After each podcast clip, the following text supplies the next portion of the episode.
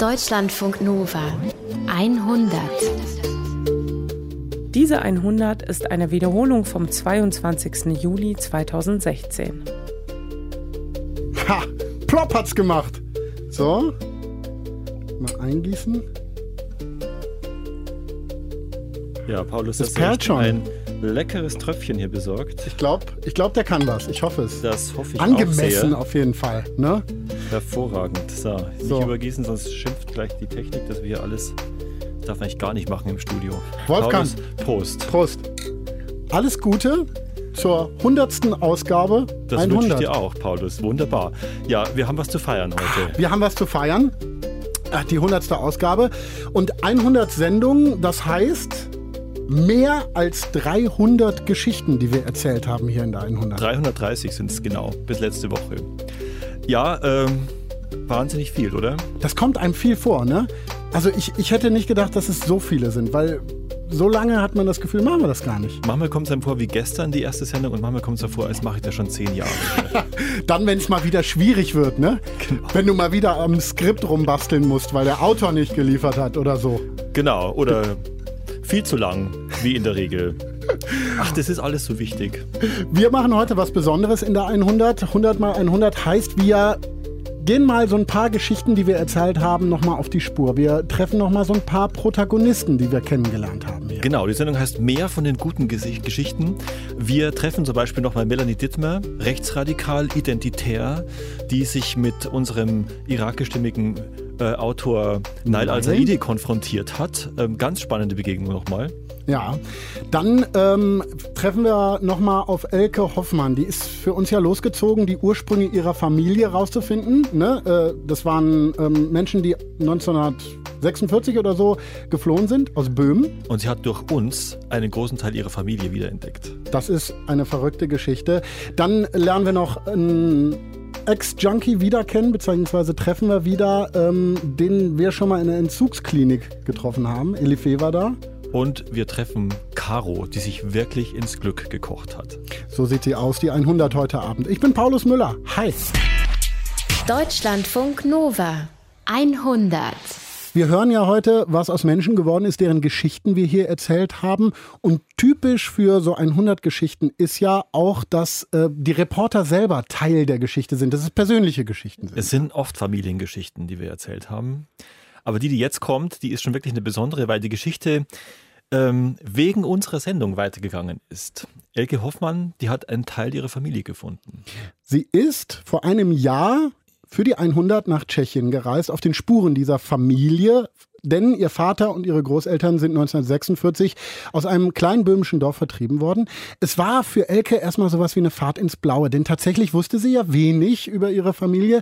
Immerhin hat sie dann tatsächlich was gefunden da. Das Haus, wo ihre Oma früher gearbeitet hat.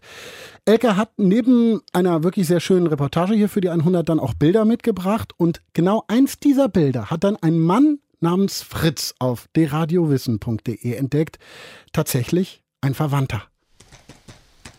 Und nur über dieses Bild sind wir zusammengekommen.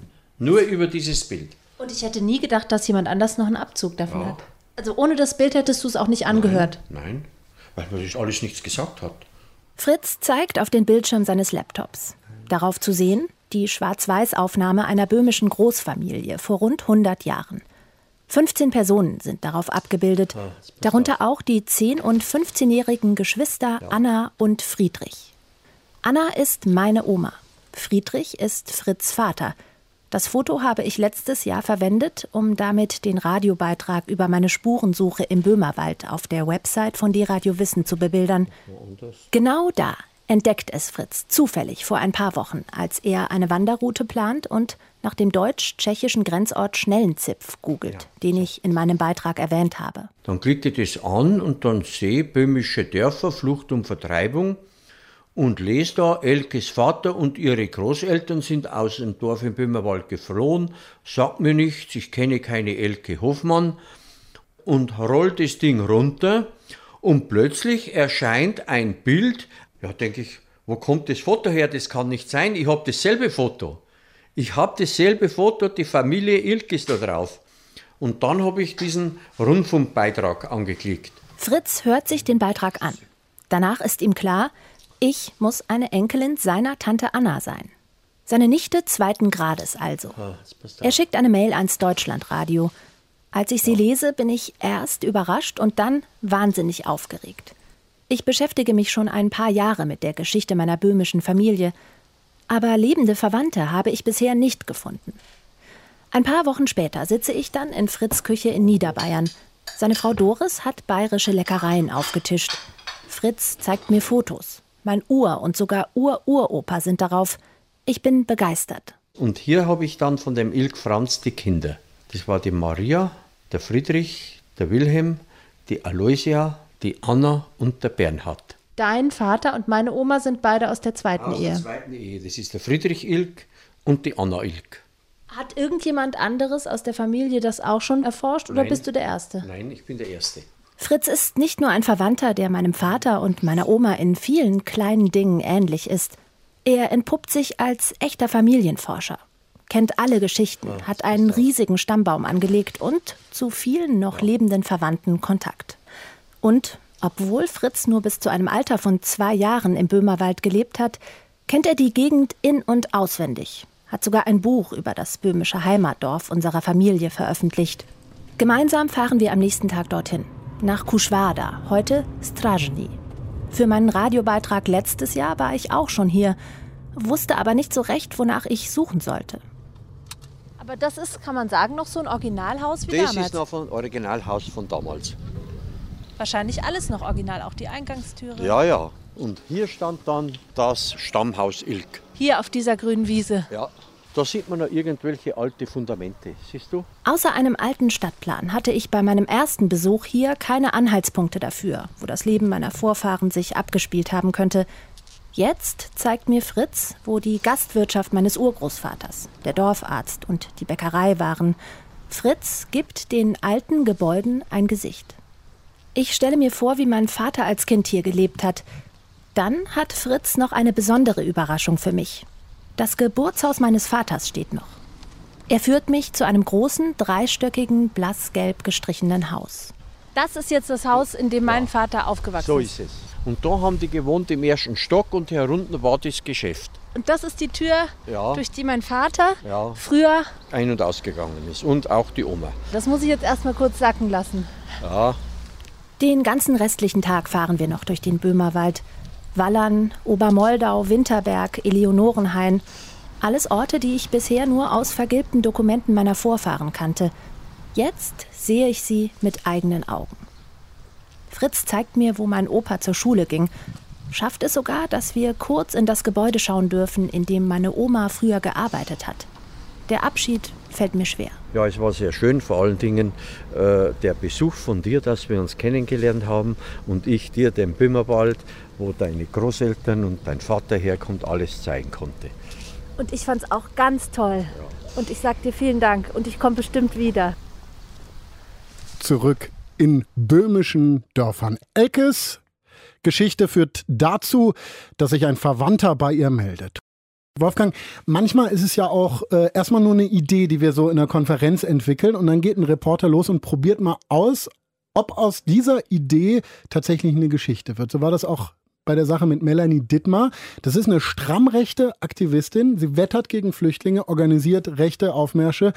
Ähm, wie ist es dazu gekommen? Ja, die geistert ja hier so im Raum Bonn herum und ich glaube, meine Praktikantin Angelika Fey, die hat mich auf sie aufmerksam gemacht und dann hatte ich die Idee, schickt ja doch mal unseren Reporter Nail al-Saidi, der mit seinem irakischen Vater mit Sicherheit nicht in ihr Bild eines Deutschen passt, Mhm. obwohl er hier aufgewachsen, evangelisch und sonst wie deutsch ist, wie man sich nur Deutsch vorstellen kann. Und das Erstaunlichste war, sie hat mitgemacht. Ja, das hat tatsächlich geklappt. Die beiden haben sich unterhalten. Melanie Dittmar ist verblüffend freundlich geblieben. Aber was sie so gesagt hat äh, über Rassentheorie und so, das hatte es schon in sich. Wenn ich äh, das jetzt richtig ähm, rezitiere, gesagt, ihr Vater ist ähm, Iraker und ihre Mutter Deutsche. Und das sind sie auch. Und das ist auch in Ordnung so. Aber ich bin nur Passdeutscher. Auch wenn ich hier geboren wurde, hier aufgewachsen bin, zur Schule gegangen bin, Deutsch spreche. Was unterscheidet uns beide? Das Blut. Tja, Sie findet, so ein richtiger Deutscher ist Nile nicht. Wie kann jemand, der so einen rassistischen Mist von sich gibt, damit immer wieder und wieder durchkommen? Das hatte sich Nile auch gefragt. Weil aber im April dieses Jahres Melanie Dittmar wegen Volksverhetzung verurteilt wurde, hat er sich nochmal mit ihr getroffen, um zu schauen, was hat sie daraus gelernt. Wie waren denn so die Reaktionen bei Ihnen? Die Reaktionen bei uns, die waren positiv. Ne? Also da haben ähm, viele gesagt, es ist ein schönes Interview. Und ähm, der Typ, der war fair, mit dem du da gesprochen hast. Und ja, also vielen hat das gut gefallen. Melanie Dittmer freut sich auf unser zweites Gespräch. Ich selbst bin mir der unsicher. Beim letzten Mal im Dezember hat sie mir sehr offen ihre Weltsicht erklärt. Das war sehr rassistisch. Es ging um Artenschutz beim Menschen und mich hat sie als Passdeutschen abgestempelt. Es ist Juli, ein halbes Jahr nach unserem ersten Interview. Ich sitze bei Melanie Dittmar im Auto, ein schwarzer Kleinwagen. Wir suchen eine ruhige Gaststätte fürs Interview. Riecht hier ein bisschen nach Benzin im Auto, oder? Ja, ich habe immer einen Ersatzkanister dabei, ähm, falls mein, mein Benzin mal alle ist, wenn ich das nicht schaffe zu tanken.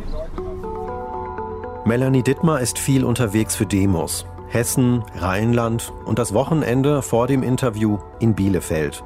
Es ging mal wieder um die deutsche Asylpolitik. Dittmar läuft nicht nur mit, sie meldet die Demos an und tritt auch als Rednerin auf. Für eine dieser Demoreden wurde sie im April vor dem Düsseldorfer Amtsgericht verurteilt, wegen Volksverhetzung, Beleidigung und Störung der Religionsausübung. Es ging um einen Vorfall im Februar 2015. Melanie Dittmar war damals die Chefin von Dygida, dem Düsseldorfer Pegida-Ableger. Bei dieser Demo soll sie vor einer Moschee Sachen gerufen haben wie Salafistenschweine und wir wollen keine pädophilen Muslime. In der Moschee wurde gerade gebetet. Unter anderem für diese Schmährufe hat das Gericht eine Bewährungsstrafe von acht Monaten verhängt. Dagegen hat sie Berufung eingelegt. Also das Urteil ist völlig absurd. Ich hatte vorher keine Eintragung im äh, Führungszeugnis und dann direkt ähm, mit einer Bewährungsstrafe wegen Meinungsdelikten halt äh, zu kommen, das äh, zeugt schon also von einer Diktatur, finde ich, wenn man so vorgeht. Melanie Dittmar betrachtet sich selbst als politisch verfolgt. Deutschland sei auf dem Weg, wie Nordkorea zu werden, sagt sie, weil rechte Aktivisten wie sie mundtot gemacht werden. Eigentlich kämpfe sie für Meinungsfreiheit meint sie. Melanie Dittmar, ein Opfer der Justiz oder eine Täterin, die mit scharfen Worten anstachelt und hetzt? Ich will mit ihr über mögliche Auswirkungen ihrer Parolen reden, zum Beispiel, dass sie Flüchtlinge als Invasoren bezeichnet. Das kann doch Ängste schüren. Was wäre, wenn sich andere durch ihre Worte motiviert fühlen, gewalttätig zu handeln? Ja, das ist eine bloße Behauptung. Also mein Antrieb ist definitiv für die Liebe zu meinem Land und die Liebe zu diesem Volk und Hass ist für mich kein Motor. Von daher kann ich das nur zurückweisen. Ihr Umfeld sei friedliebend. Für irgendwelche Täter übernimmt sie keine Verantwortung. Melanie Dittmer stellt sich selbst als Patriotin dar. Ihre Facebook-Seite und ihre Homepage wurden mittlerweile gelöscht. Aber bei Instagram postet sie fleißig Bilder. Gerne vom deutschen Wald und von Burgen. So sieht sie Deutschland am liebsten. Den anderen Teil der deutschen Vergangenheit, den will sie lieber auslöschen. Ein Posting ruft auf, Stolpersteine, Zitat, umzudekorieren. Es geht um diese bronzenen Gedenksteine im Straßenpflaster, die an Opfer der Nazi-Herrschaft erinnern. Da soll man Zettel mit Namen deutscher Mordopfer drüber kleben, die durch Ausländer starben. Auf einem Bild sieht man solche Zettel. Eine Hand hält sie in die Kamera. Ein Verein von Nazi-Opfern hat Melanie Dittmar für diese Aktion schon bei der Polizei angezeigt. Also ich wüsste jetzt auch nicht, was ich da Strafbares gemacht haben soll, wenn ich irgendwelche Beiträge teile. Melanie Dittmar behauptet, dass die Aktion gar nicht von ihr stammt und bleibt bei diesem Thema einsilbig. Es gibt Dinge, über die muss man nicht reden, wenn einem dazu nichts einfällt, wenn man dazu nichts zu sagen hat. In ihrer Weltanschauung hat sich Melanie Dittmar nicht verändert. Sie ist bei unserem zweiten Treffen aber viel vorsichtiger mit dem, was sie von sich preisgibt. Und das mit gutem Grund. Das Berufungsverfahren zum Urteil wegen Volksverhetzung steht noch aus. Wenn sie jetzt an den Stolpersteinen strauchelt, könnte am Ende die Bewährungsstrafe in eine Haftstrafe umgewandelt werden. Ihre Beteiligung an der Stolperstein-Aktion wird sie jedoch nur schwer leugnen können. Auf einem der Instagram-Bilder sieht man nämlich ihren rechten Arm. Leicht zu identifizieren, dank Tätowierung. Melanie Dittmar kapiert es nicht. Nail al-Saidi hat sich mit der rechten Aktivistin nochmal getroffen.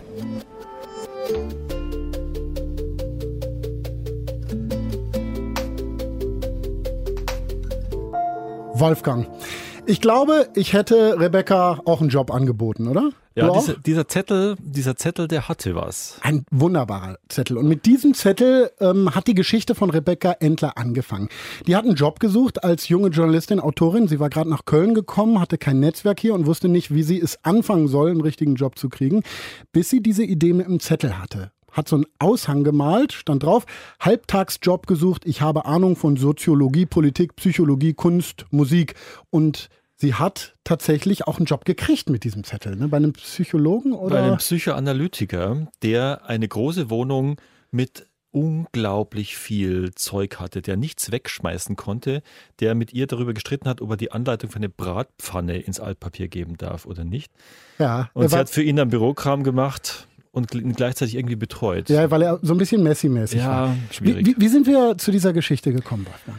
Ich glaube, unsere erste Sendung hieß Alles auf Anfang. Und beim Brainstorming für Geschichten zu dieser Sendung, da hat Vera Pache, die auch sonst viele Stücke für uns gemacht hat, äh, von Rebecca erzählt. Die hat ja auf ihre Party, auf einer Party erzählt ähm, von dieser Story, der sie da getroffen.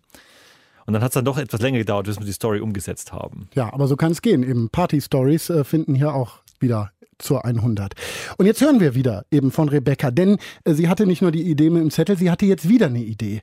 Und zwar eine Million Gewinn bei Günther Jauch. Hören wir mal, ob das geklappt hat. Achtung, Konzentration. Die Aufgabe lautet, ordnen Sie Brooklyn, San Diego, Paris und Lourdes den berühmten Elternteil zu. A. Verona Poth, B. Madonna, C. Michael Jackson, D. David Beckham. Das war er nun, der Augenblick, auf den ich Wochen gewartet hatte, der Moment, für den ich mich durch Dutzende bunte Gala und InTouch gelesen hatte. Der Zoologieprofessor links von mir sowie der Herzchirurg rechts von mir schütteln beide resigniert ihre Köpfe. Doch ich wusste Bescheid. So, Brooklyn, äh, dieser Kindername gehört zu David Beckham. Verona Poths Sohn heißt tatsächlich San Diego. Michael Jackson, ihr habt natürlich Paris gesagt, heißt aber Paris. Und äh, Madonna nennt ein Kind namens Lourdes ihr eigen. Wer hat das hinbekommen? Doch, eine ganze Menge. Und Rebecca Endler ist die. Da habe ich gedacht, ich bin reich. Hier schaue ich mir zum ersten Mal die Sendung an. Das Ganze ist nicht live, aber der Schock bei der Ausstrahlung saß noch so tief, dass ich mir nicht dabei zusehen wollte, wie ich so viel Geld in den Sand gesetzt habe. Richtig. Ich gehöre zu jenen armen Socken, die es zwar bis auf den Stuhl geschafft haben, aber dann kläglich gescheitert sind. Rebecca Endler kommt aus Köln ledig, liiert eine Tochter. Wanda heißt sie. Wie alt ist sie? Zehn Monate. Zehn Monate. Wanda, meine Tochter. Sie ist der Grund, warum ich überhaupt auf diesem Stuhl sitze. Mein Freund und ich sind überraschend schwanger geworden und als unmittelbare Reaktion darauf haben wir beide uns bei Wer wird Millionär beworben. Eine Art Übersprungshandlung, wenn man so will. Man hört ja immer, Kinder seien teuer und so. Heute, fast zwei Jahre nach meiner Bewerbung, steht Wanda aufrecht vor dem Fernseher klatscht mit, jedes Mal, wenn ich eine Frage richtig beantworte, lacht laut, wenn das Publikum lacht und hat keine Ahnung, dass ich in wenigen Minuten ihr Pony oder ihr Hoverboard oder was weiß ich, was reiche Kinder heute alles so haben wollen, verspielen werde. Dabei fing es richtig gut an. Ich bin regelrecht durchmarschiert, habe keinen einzigen Joker gebraucht. Aber dann. Sie müssen nur noch die nächste Frage jokerfrei überstehen. Dann sind Sie aus dem Käfig raus. Mhm. 16.000. Aufrecht hinstellen, Arme hängen lassen. Dann markieren die Handgelenke die optimale Höhe für die Einstellung. Der Skilanglaufstöcke, der Rollatorgriffe, der Bürostuhlsitzfläche oder des Fahrradlenkers. Aus heutiger Sicht kann ich nur schwer sagen, was mich geritten hat. Ich glaube, es war das Gefühl, dass es Schicksal sein muss. Ich hatte von Anfang an eine Art Slumdog-Millionär-Eingebung. Alle Fragen bis dahin waren so einfach gewesen. Ich dachte wirklich, ich werde zwei Millionen absahen. Deswegen war ich auch völlig blind und taub für Günther Jachs Versuche, mich von meiner falschen Antwort abzubringen. Für mich war die Antwort lange Laufstöcke. Punkt. Sagen wir mal so, jemand, der einen Rollator braucht, der kann sich gar nicht mehr aufrecht hinstellen. Insofern.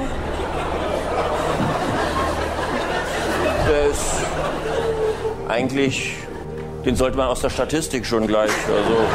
Das wäre ja gemein. Das wäre ja so, machen Sie einen Purzelbaum und wir gucken, ob dieser Rollator zu Ihnen passt. Puh, das ist schwer zu ertragen. Manchmal bin ich so sehr von etwas überzeugt, dass mir selbst hanebüchende Erklärungen plausibel erscheinen, solange sie nur genau das untermauern, was ich denke. Und Entschuldigung, aber ein Rollator ist ja kein, ist ja kein Bett. Also ist ja kein. Nee, aber. Da wird er nicht horizontal, fährt er ja nicht durch die Stadt. Boah. Rebecca, ey. Das ist Benny, mein Freund, der die Sendung auch gerade zum ersten Mal sieht. Aber er gibt dir schon Hilfestellung. Ja, ne? er war eigentlich. Der gibt mir Hilfestellung, ne? Und ich übersehe es vollkommen, weil ich mir sicher bin. Das muss A sein, der Rest ist. Nee. Ich mach, was Sie wollen. Ja, dann loggen Sie das ein. Skilanglaufstöcke sind eingeloggt. Jetzt sagen Sie mir nicht, dass es falsch ist. Doch, hier ist es falsch. Ist der Rollator. Ist, ist so. Was dann folgt, ist ein unerträglicher Versuch meinerseits, doch Recht zu behalten. Für Benny, der sowieso unter meiner Rechthaberei leidet, ist es vollkommen unverständlich, wie ich selbst dort in einer Fernsehsendung vor einem Millionenpublikum so uneinsichtig sein kann, dass ich auch noch rumargumentieren muss. Ja, was denn? Er zieht das in die Länge, nicht ich. Nee, du bist völlig uneinsichtig.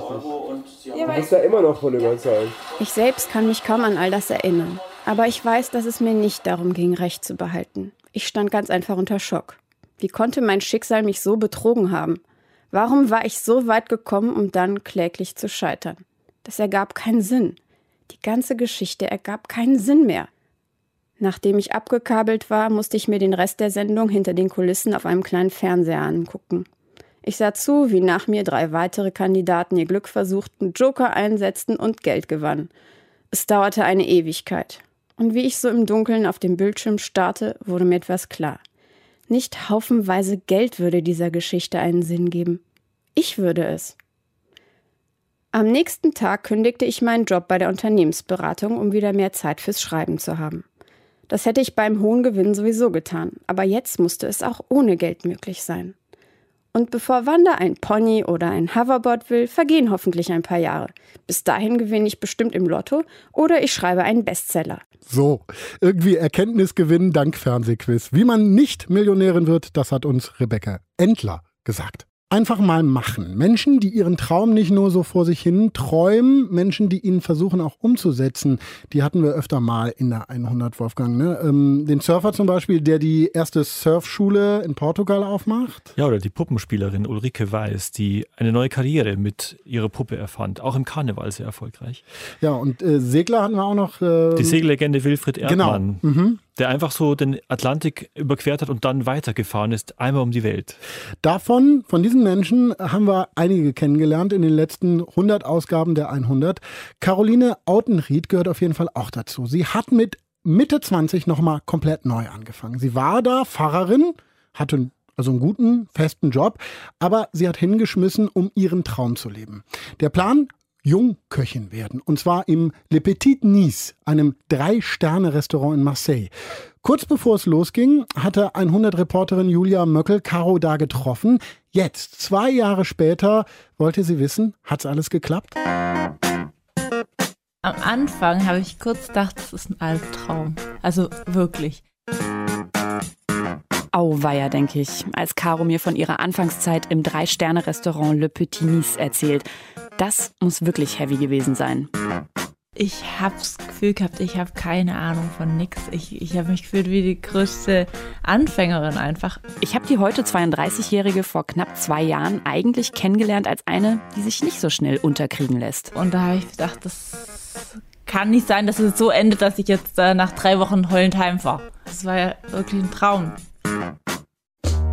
Köchin im Le Petit Nice in Marseille, einem der renommiertesten Restaurants in ganz Frankreich.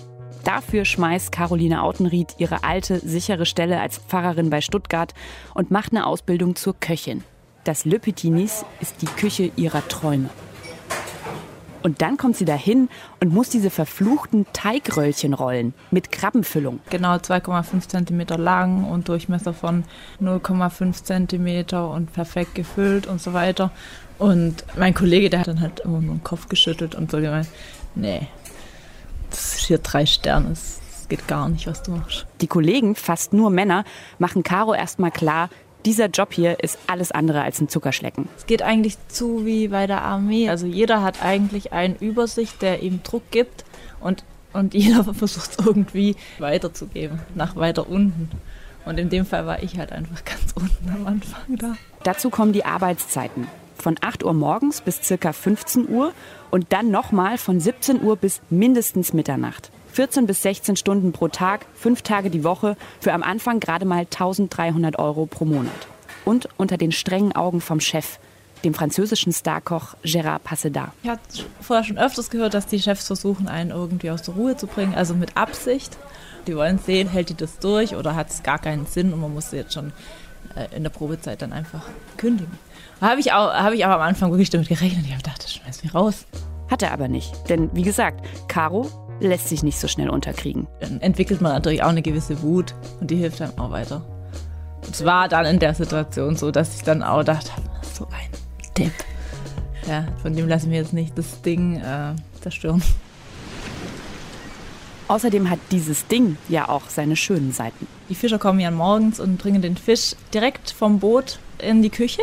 Also die sind eigentlich meistens lebendig. Also so frisch sind die und so schön. Das fasziniert einen einfach. Caro lernt, wie sie diese Fische schuppt und ausnimmt, wie sie ihnen die Gräten zieht, die noch fest im Fleisch stecken, weil sie kurz vorher noch im Meer rumgeschwommen sind.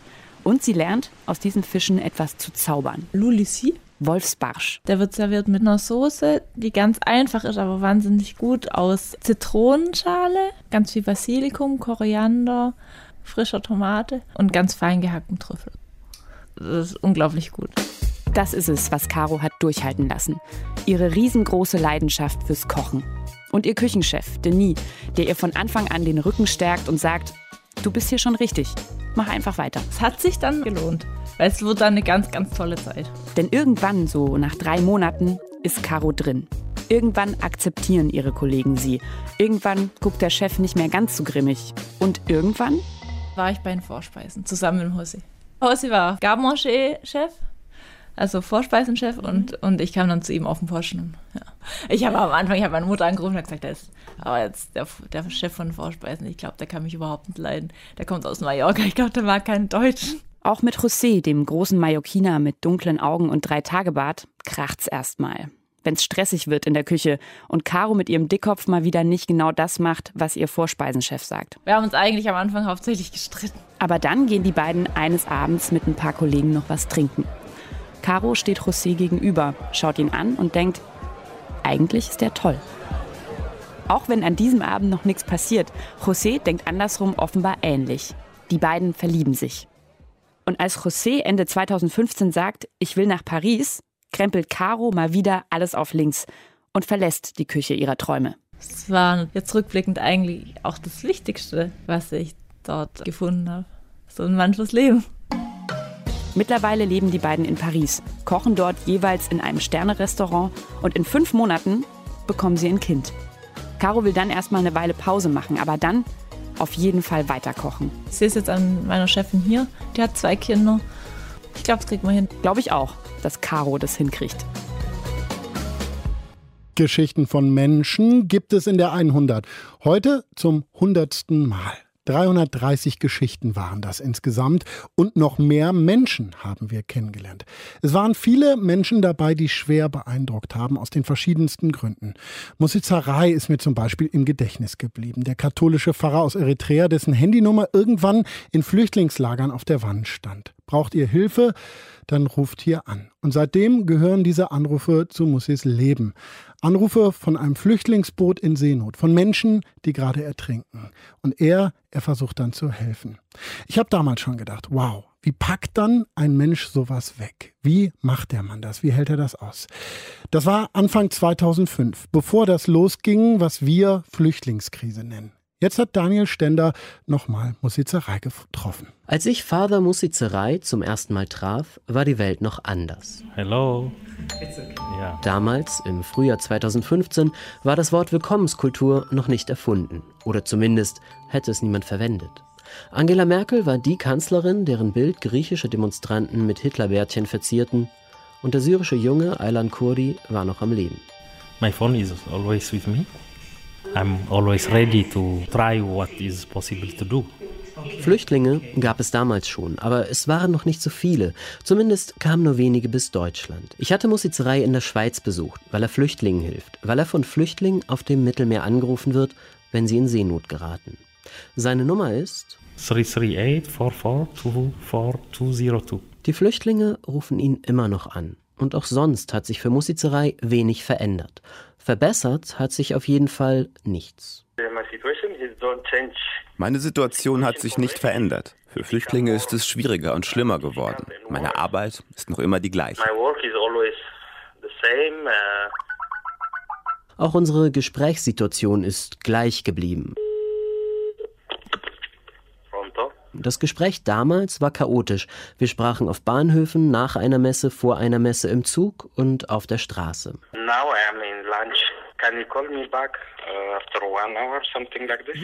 Jetzt erreiche ich ihn über eine schlechte Skype-Verbindung, beim Essen in Rom oder in der Straßenbahn. Hello? Hello, can you hear me? Yeah, but I don't hear you very well because I'm in Und schließlich zu Hause. Yeah, yeah, now it's uh. Mehrere hundert Menschen in einem seeuntüchtigen Boot auf See. Und sie haben nur ein Satellitentelefon und ein paar Nummern, die sie anrufen können. Ich wollte Musizerei schon damals fragen, wie er diese Verantwortung aushält. Ob er nicht manchmal das Telefon wegwerfen, weglaufen und sich hoffnungslos betrinken will. My phone is always with me. Aber so ist er eben nicht. Er läuft nicht weg, er arbeitet weiter. Und auf Wie fühlst du dich? antwortet er mit politischen Statements. But the political situation for refugees is uh, worse. Die Situation wird schlechter, jedes Jahr schlechter. Der Krieg in Syrien macht alles schlimmer. Auf der ganzen Welt gibt es mehr als 60 Millionen Flüchtlinge. Es ist wie ein dritter Weltkrieg, nur dass dieser Weltkrieg aus vielen kleinen Kriegen und Krisen besteht. Like like uh, the third war, uh, but in small pieces. Irgendwie haben wir in allen Gesprächen aneinander vorbeigeredet. Ich sehe in ihm immer eine symbolische Person. Mossi heißt übersetzt Moses. Für mich war das eine Erkenntnis. Moses, der andere Menschen aus Seenot rettet. Das Problem ist nur, niemand braucht diese Metapher. Musizerei nicht und auch den Flüchtlingen selbst ist damit nicht geholfen. Vielleicht ist das auch so eine Journalistenmacke. Ein komplexes Problem anhand einzelner Schicksale zu erklären. Wie zum Beispiel bei Aylan Kurdi dem kleinen Jungen, der im Herbst 2015 auf der Flucht in der Ägäis ertrank. Und der auf einmal nicht nur ein toter Junge, sondern ein Symbol für das Scheitern der europäischen Flüchtlingspolitik war. Wenn Merkel eine Million syrische Flüchtlinge nach Deutschland bringen will, dann kann sie sie auch direkt aus Syrien oder der Türkei holen. Wenn ihr also wissen wollt, wer Musizerei ist, dann könnte ich erzählen, dass er ein Katholik aus Eritrea ist, dass er mal für den Friedensnobelpreis nominiert wurde, dass er eher klein und rundlich ist. Vor allem aber ist er ein Aktivist, der seit Jahren die gleichen Forderungen stellt. By uh, ship. Why? Die Leute könnten aus Jordanien, aus dem Libanon per Flugzeug, Zug oder Schiff kommen. Warum werden diese Leute den Schleppern überlassen? Warum zahlen sie so viel Geld? Warum riskieren sie ihr Leben? Viele Leute sind in der Ägäis gestorben. Das ist keine Willkommenskultur. That is not the good way to give welcome refugees in, in Germany, not only in Germany. Ganz am Ende unseres Skype-Gesprächs wurde Musizerei dann doch nochmal persönlich, als ich ihn nach den Erfolgen der rechten Parteien in Europa fragte. Are you afraid? Yes, I am afraid not for the refugees, Ich habe keine Angst um die Flüchtlinge, ich habe Angst um Europa. Wenn es so weitergeht, haben wir hier bald wieder Diktaturen. Darauf läuft es hinaus. Other dictators here in Europe. The result, the final result is that. Auch diese Aussage Mussi Zereis kommt mir fast vor wie ein Symbol. Der Pfarrer und Aktivist sorgt sich mehr um Europa als um Flüchtlinge. Es muss uns ganz schön beschissen gehen. Mussi Zerei hat Angst um Europa und wird weiter ans Telefon gehen, um verzweifelten Flüchtlingen zu helfen.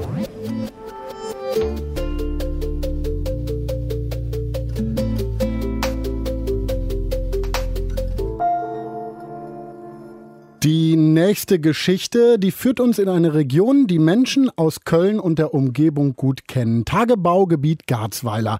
Und das ist tatsächlich spooky, wenn man da durch die Gegend fährt, durch die verlassenen Dörfer, die es dort gibt, durch die Dörfer, die irgendwann bald weggebaggert werden. Warst du auch mal da? Ich war zufällig im Herbst 2013 dort mit meiner Freundin. Wir wollten uns diesen riesigen Tagebau Garzweiler mal anschauen und sind dann warum auch immer, aus reinem Interesse in das Dorf Immerath direkt daneben äh, gefahren und da war ein riesen Auflauf, weil dort die Kirche gerade an diesem Sonntag ähm, entweiht wurde. Da Ach, war der letzte Gottesdienst sozusagen. Da war ein Pfarrer und die ganze Gemeinde nochmal und die Vereine und Feuerwehr und Trachten und was ich alles und haben quasi dann die Kirche entweiht. Also da werden dann die Reliquien entfernt und ähm, Das die war ja damals ein großes Ding. Ne? Und, der heilige äh, Ort wird aufgehoben, damit man das irgendwann dann abreißen Da gab es ja auch große Kämpfe, dass diese Kirche da Ja. abgerissen wird.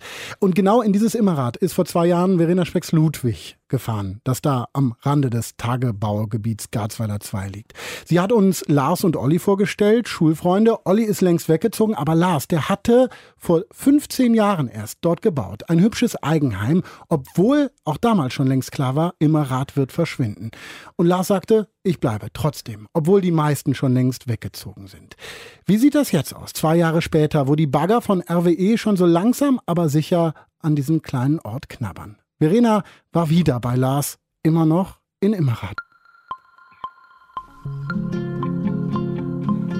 Was seitdem geschah? Ja, die Zerstörung des Dorfes, die hat natürlich mit großen Schritten weiter stattgefunden. Also wie RWE das formuliert, äh, zurückgebaut. Und das ist schon erschreckend. Das ist auch so, dass man sich hier nicht mehr wirklich ja, wohlfühlt. Und es wird allmählich Zeit zu gehen, das merke ich. Schon am Telefon hatte Lars mir zwei große Neuigkeiten erzählt. Die erste, er geht weg aus Immerath. Eine Woche vor unserem Treffen hat er den Vertrag mit RWE Power unterschrieben, in dem seine Umsiedlung geregelt wird. Er hat das alles alleine verhandelt, ohne einen Anwalt. Ziemlich pragmatisch hat er das durchgezogen, was er so viele Jahre hinausgezögert hat, fast bis es nicht mehr anders ging. Und er hat sich für sein neues Zuhause ein Grundstück im umgesiedelten Dorf gesichert. Für mich stand das eigentlich zu Anfang gar nicht zur Debatte, dass ich mit nach Neuimmerath gehe, weil so ein Neubaugebiet, das gefällt mir nicht. Ne? Das gefällt mir nach wie vor nicht. Aber damit muss man sich arrangieren und äh, ich hoffe, dass uns das gelingt. Da bin ich auch äh, sehr optimistisch, weil ich schon merke, dass meine Kinder und äh, Freundinnen ja da eine große Erwartung hineinstecken. Da kannst du nicht irgendwie so ein egoistisches Ding durchziehen, weil ich vielleicht manchmal auch ein bisschen zu lang gemacht habe. Und jetzt musst du sagen, der Familie wegen, okay, jetzt geht's äh, in eine andere Richtung. Der Familie wegen. Das ist nämlich die zweite, die wirklich tolle Neuigkeit. Lars ist Vater geworden. Keno ist neun Monate alt und mit ihm sind sie jetzt zu fünft. Lars Freundin hatte schon zwei Kinder, als sie zu ihm nach Immerath gezogen ist. Neues Kind, neuer Anfang, denke ich. Damit hat die Entscheidung doch sicher auch was zu tun. Nee, gar nicht. Das hätte man hier auch irgendwie realisiert und äh, das ist jetzt nicht der Grund für äh, eine Änderung. Man muss sich halt umorientieren, damit es eigentlich selbst hier zerfleischt. Ja. Man muss jetzt Abschied nehmen, das ist so. Das ist halt Lars und seine sehr eigene Sicht der Dinge. Wir sitzen in seinem Garten mit dem Apfelbaum und der Hängematte. Der hohe Holzzaun drumherum ist mit Rosen und Efeu bewachsen. Egal wohin ich gucke, von dem toten Ort dahinter kriege ich hier gar nichts mit. Von RWE hat Lars sich im Vertrag zusichern lassen, dass die Bäume drumherum nicht gefällt werden, solange er hier wohnt. Aber wie ist das für ihn, wenn er aus dieser Illusion hinaus in die Wirklichkeit tritt? Ich gehe nicht ins Dorf. Ich gehe nur noch über Feldwege hier. Mhm. Ich gehe nicht über die leeren Straßen. Das sind Das ist ein ganz komisches Gefühl. Ich, wenn ich jetzt rausgehe, gehe ich über die Felder. Da hast du noch ein Stück heile Welt. Ja, vielleicht ist das auch ein Fehler mit dieser heilen Welt erhalten. Was man so krampfhaft denn versucht, das ist ja auch genau entgegen das, was ich gerade sage. Da findet die Loslösung ja nicht statt. Stimmt, also gehen wir zusammen los und fangen damit an. Also wenn wir jetzt hier gleich bei dir nebenan auf den Friedhof rausgehen, können wir jetzt auf einmal auf die Kirche gucken. Das Ja. ging früher nicht. Nee. War ja alles bebaut. Hier ist ja die Buschgasse und die ist ja, die ist ja nicht mehr. Da sind noch ein paar Trümmer. Und dann hast du die Kirche nicht sehen können. Hast die Kirchspitze gesehen, aber nicht, aber nicht die komplette Kirche jetzt mehr oder weniger. Wir stehen auf einer riesigen Brache, die früher mal eine Siedlung war. Der Friedhof ist leer, die Toten sind schon vor Jahren umgesiedelt. Von hier aus drehen wir eine Runde durch das abgenagte Dorf. Zurück vor Lars Haus fällt mir auf, dass dort nicht mehr das große Protestplakat gegen den Tagebau auf der Garage hängt. Vertreibung, Vernichtung, Vergessen stand da drauf. Ja, mein Engagement dagegen ist halt, ich, ich war halt hier oder ich bin ja noch hier. Ich war ja auch kein Rebell oder so was. Mir ging es für mich, für meinen Seelenfrieden. Für mich ist das nicht nur ein Verbrechen so an den Menschen hier, aber so auch so ein Verbrechen an der Natur. Aber ist halt die Frage, dient das wirklich noch zum Wohl der Allgemeinheit? Ist die Braunkohle noch so, dass man sagt, okay, Garzweiler 2 oder komplett der äh, Braunkohleabbau ist noch zwingend notwendig und muss diese Zerstörung der Natur, der Erde, muss das in dem Rahmen noch zum heutigen Zeitpunkt sein? Die Frage stellen sich viele. Und immerhin hat die Regierung von Nordrhein-Westfalen Anfang Juli eine neue Leitentscheidung zu Garzweiler 2 beschlossen. Darin steht, das Abbaugebiet wird verkleinert. Der Nachbarort Holzweiler bleibt nun verschont. Immerath wird trotzdem im Loch verschwinden. Irgendwann bald. Bis jetzt hat Lars nicht konkret gesagt, wann er denn nun ausziehen muss. Er hat immer nur vom vereinbarten Zeitpunkt geredet. Inzwischen ist auch unser gemeinsamer Freund Olli noch vorbeigekommen. Selbst mit dem hat Lars da so genau noch nicht drüber gesprochen. Also nochmal nachhaken. Und was ist der Zeitpunkt bei dir? Boah, gute Frage. Äh, ich glaube Herbst 2018. Ja. Wir uns in nochmal zwei Jahren wieder. ja, guck mal, dann sind schon sechs Jahre vergangen, ne? Zum ersten Interview. Nee, vier. Vier, Lars. Wo kannst du schlecht rechnen? Jetzt sollte ich mir doch überlegen, wie ich verhandelt habe. Verena Specks-Ludwig war noch mal in Immerath, in einem Dorf, das bald nicht mehr da ist. Holger Sanders Geschichte haben wir vor zehn Monaten hier in der 100 erzählt. Er war mit dem Segelboot vor Australien unterwegs. Dann tauchte plötzlich die Küstenwache auf. Holger wurde verhaftet, ist vor Gericht gekommen und wurde schuldig gesprochen. Kokainschmuggel. 30 Jahre Knast. Und Wolfgang, das ist eine Geschichte, die vorher schon mal woanders erzählt wurde. Ne? Stimmt, die habe ich auf weiß.com gefunden. Da gab es ein längeres Gespräch mit Holger Sander. Und dann habe ich aber bemerkt, dass es äh, eine Schwester von Holger Sander in Köln gibt. Ähm, ja, und dann habe ich Stefan Beuting losgeschickt. An einem Samstag ganz in der Früh um 6 Uhr, denn das ist immer der Zeitpunkt, wann Holger einmal in der Woche für 10 Minuten mit seiner Schwester telefonieren kann. Hallo. Hallo, Stefan Beuting. Hallo Stefan, wie geht's dir? Grüß dich, Holger. Ja, danke, mir geht's gut. Wie geht's dir? Ja, gut, wie immer, ne? ist immer blendend. Wir haben leider nur 10 Minuten hier, ne? Ich weiß. Susanne bestimmt auch schon gesagt. Hallo? Bergisch Gladbach, kurz nach 6 Uhr. In Australien ist es jetzt kurz nach 2 am Nachmittag. Wie beim ersten Mal auch habe ich heute Morgen so früh nichts runterbekommen. Und trotzdem sitzt da ein dicker Kloß im Hals. Die Anschuldigungen gegen Holger Sander, die Entfernung zu seiner Heimat, das Gefängnis, in dem er eingesperrt ist. Holger ist dort und steckt fest. Und tun kannst du im Prinzip nichts. Außer jetzt gerade mit ihm reden und zuhören. Sitze jetzt hier in diesem Gemeinschaftsraum und äh, da gibt es immer Spezialisten, die den Fernseher auf äh, Maximum stellen.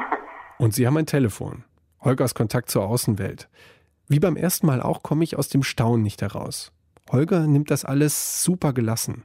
Den Schuldspruch, die Tatsache, dass sein Verteidiger schon wieder gewechselt hat, die Verlegung in ein anderes Gefängnis, gegen seinen ausdrücklichen Wunsch. Denn bis vor gut einem Monat war er noch in einem Gefängnis, wo er eine auf ihn, den Hundeliebhaber, maßgeschneiderte Aufgabe hatte. Strafgefangene trainieren dort Hunde, sogenannte Assistance Dogs. Die können Behinderten helfen, machen auf Kommando die Kühlschranktüre auf, so etwas. Holger hatte einen Hund, der war besonders pfiffig. Der hat gute Fortschritte gemacht. Ein Golden Retriever. Der Name Roscoe. Das ist all- quasi alles äh, zerstört erstmal, ne?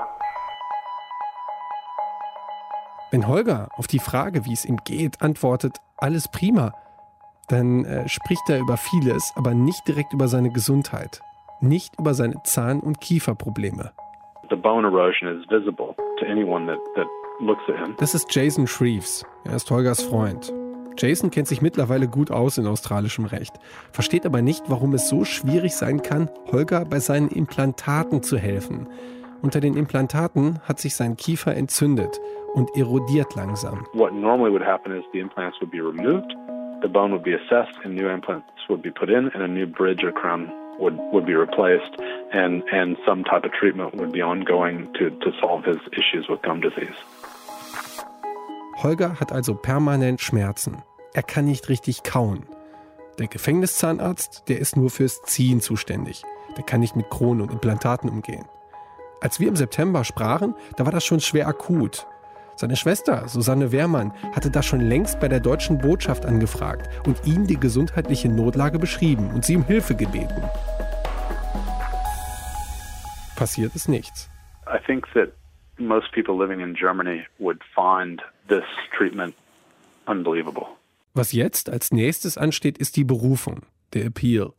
Der Prozess soll nochmal aufgerollt werden, weil Holger in internationalen Gewässern aufgegriffen worden ist. You know, that arrest was in violation of both the United Nations Convention on Law of the Sea and the 1988 UN Convention on Illicit Trafficking of Narcotic Drugs and Psychotropic Substances. Doch auch im Berufungsprozess könnte es schwierig werden. Die Mitangeklagten haben andere Berufungsgründe. Erst entscheidet der Supreme Court und dann der High Court. Holger könnte jetzt gut etwas von dem Glück gebrauchen, das sich in den letzten sechs Jahren so rar gemacht hat. You know, it seems that there's always the prejudice that you're guilty instead of the assumption that you might be innocent. Mit diesem Gefühl, für schuldig gehalten zu werden, damit hat Holger gelernt umzugehen. Er nimmt das gelassen und sieht das als Vorteil und sagt, ich hab's ja gut, ich habe niemanden umgebracht oder so. Ich weiß, dass ich unschuldig bin. Und trotzdem steckt er fest. And now I understand that once a system like this um, has you in its clutches, it's extremely difficult to escape it. Der einzige Vorteil an der ganzen Sache, dass Holger eine extrem starke Persönlichkeit ist. Das war er im September und jetzt scheint er sogar noch etwas gelassener zu sein, noch geduldiger, noch mehr in sich ruhend. He's going down the river, whether he likes it or not. Holger geht seinen Weg, egal was kommt. Einen ganz großen Wunsch hat er trotzdem. Ja, dass der Einspruch äh, angenommen wird und dass wir endlich mal wieder vereint werden als Familie. Du bist leider weg. Tschüss. Es klickt jetzt. Stefan Beuting hat nochmal Kontakt zu Holger Sander aufgenommen für unsere Jubiläumssendung 100 mal 100 Euro.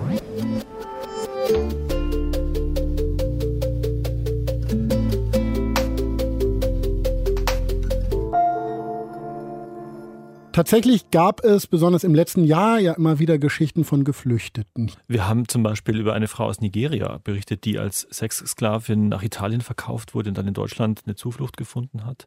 Oder auch die Geschichte eines syrischen Medizinstudenten, der von dem Mediziner, Mediziner Martin Friedrich nach Deutschland gelotst worden ist, nachdem der da von ihm im Radio gehört hat. Und noch viele weitere. Ein Geflüchteter, den wir auch kennengelernt haben, ist Ahmad. Der wurde ja von Toni und Bartel, beide Anfang 20, in einer WG aufgenommen in Berlin-Neukölln. Ahmad ist aus Syrien geflohen, mit einem Schlauchboot über das Mittelmeer, dann über die Balkanroute nach Deutschland gekommen. Was ist aus Ahmad und was ist aus der WG geworden? Hanna Ender war nochmal in Neukölln. Die neue Berliner WG von Ahmad liegt direkt gegenüber vom linken Wohnprojekt Riga Straße 94, das Ende Juni durch die gewaltvolle Polizeiräumung in den Schlagzeilen war. Hey! Hey! Good to see you! Willkommen, willkommen! Mensch, you're in the middle of the, the rebel protest in Berlin, right? Yeah, right exactly in front of it. Yeah. Yeah. So you saw the whole police action then? Yeah. They were like, they just left Aber auch wenn er mit den linken Hausbesetzern sympathisiert, an der anschließenden Demo beteiligen wollte sich Ahmad nicht. Er hat vor einigen Monaten endlich seinen Aufenthaltsstatus bekommen, für drei Jahre. Deswegen bloß keine Konfrontation mit der Polizei.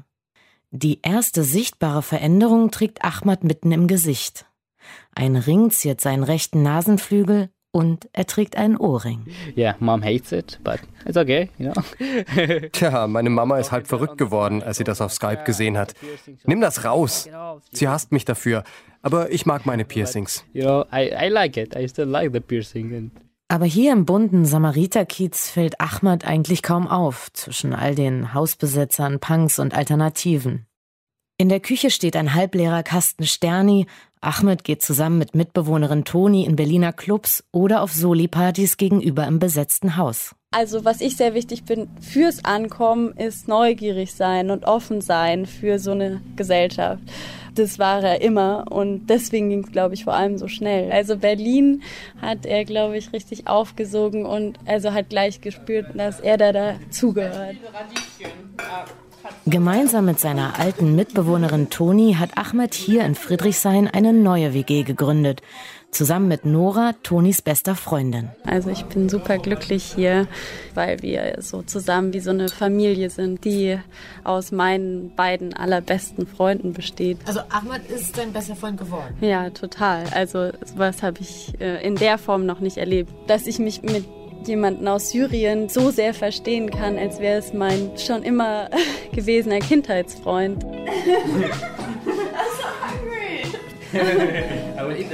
WG-Sprache bei Tisch ist nach wie vor Englisch, obwohl Ahmed vor einem Vierteljahr angefangen hat, Deutsch zu lernen. I'm going to German school for like now three months. And I can speak bisschen Deutsch. Can you say something? What did you learn? Uh, das Leben ist kein Ponyhof. Well, that's like my favorite sentence in whole German language. It always fits, you know, all the time. Das Leben ist kein Ponyhof. Dabei hat Ahmed jetzt eigentlich so viele Möglichkeiten. Wenige Tage nach meinem Besuch im letzten Jahr bekam er einen Praktikumsplatz als 3D-Designer in einer Agentur angeboten. Außerdem schreibt Ahmed immer noch regelmäßig seine Kolumne für den Tagesspiegel über den Alltag in Berlin. Und er hat mit Toni ein Start-up gegründet. Avenir, ein soziales Zeitarbeitsunternehmen für Flüchtlinge. Einige würden sagen, läuft bei Ahmed. Aber trotzdem wirkt er getrieben und unzufrieden. Ich mache mir gerade große Sorgen um meine Zukunft. Ich will entweder eine Ausbildung machen oder studieren. Ich muss mich entscheiden, was ich studieren kann. Vielleicht Informatik oder soll ich doch mit 3D-Design weitermachen? Oder Elektrotechnik? Diese Entscheidungen stressen mich gerade extrem. Über Ahmads Bett sind deutsche Wörter mit Filzstift an die Tapete gemalt. Unendlich, Gefühle, Leichtigkeit. Zwar versucht er hier im Berliner Alltag das ganze Kriegsdrama in Syrien zu vergessen, einholen tut ihn die Realität trotzdem.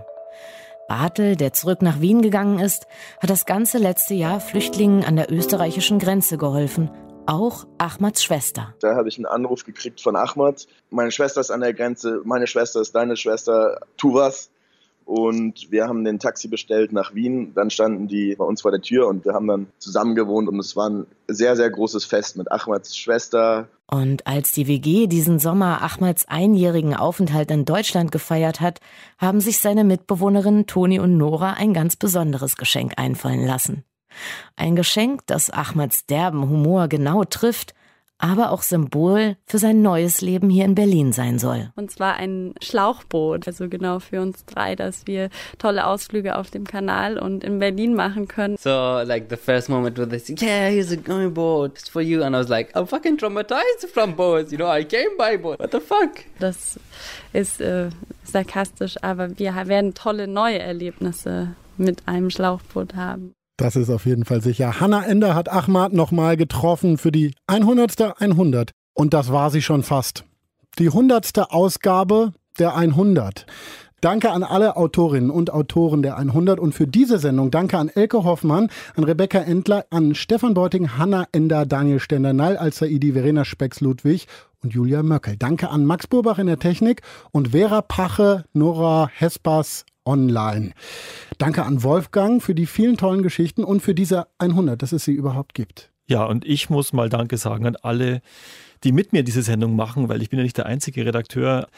Und ähm, ich habe heute auch mal die Sachbearbeiterinnen und Sachbearbeiter, die wir haben, die immer hinter den Kulissen dafür sorgen, dass die Leitungen funktionieren, dass die Honorare ausgezahlt werden, dass alles funktioniert ähm, mit in die Sendung genommen, in den Dank und am Ende auch ins Making-of. Genau die Techniker und Orga-Menschen kommen jetzt mal zu Wort, ganz zum Schluss in dieser 100. Ich bin Paulus Müller und das war die 100. 100. Deutschlandfunk Nova 100. Ich habe die fast alle gehört und äh, alle haben diese schöne dokumentaristische Touch, also wo man sich richtig mit denjenigen, die die Geschichte erklären, also mitfühlen kann. Was mir im Kopf geblieben ist, ist eine relativ prägende Geschichte, dass eine Kollegin von uns quasi beim Nachbarn aufgezogen wurden, weil ihre eigenen Eltern die Erziehung nicht wirklich auf die Reihe bekommen haben. Das war bestimmt 30 Minuten lang ein sehr intensives Gespräch, wo man auch daneben saß und hat dann so überlegt, was würde das mit einem selber machen. Es gibt das eine Stück mit Hannah Ender und dem Mädchen, was in der Türkei vergewaltigt wurde und gestorben ist. Und da bin ich echt aus der Produktion rausgegangen, habe gedacht, oh Gott, was für eine schlimme Geschichte und das hat mich total mitgenommen. Also ich habe echt noch den ganzen Abend da irgendwie dran geknabbert und habe gedacht, wie kann man nur so ein schlimmes Schicksal irgendwie erfahren? Es sind so viele verschiedene. Bei einer einen Geschichte reizt einen die Geschichte an sich. An der anderen Geschichte ist es total schön, weil man viel Einfluss auf die äh, Produktion hat und sehr viel Musik raussuchen kann. Ich habe die Geschichte mit Nilofa produziert, also praktisch von einem Freund, der nach Iran gereist ist. Da habe ich auch geweint, wie ich das gehört habe. Dass die Nilofa selber gar nicht in ihre Heimat reisen konnte, sondern quasi ihren Partner dazu beauftragt hat. Dass sie praktisch eine Person schickt, die ihr besonders nahe liegt und praktisch mit seinen Augen das dann sehen kann. Die ja auch prämiert wurde. Die war echt toll, die ging uns super nah. Ich weiß, dass es der Simone auch total nahe ging und wir wirklich mit Tränen in den Augen hier saßen und die gehört haben. Deutschlandfunk Nova 100. Jeden Sonntag um 16 Uhr. Mehr auf deutschlandfunknova.de.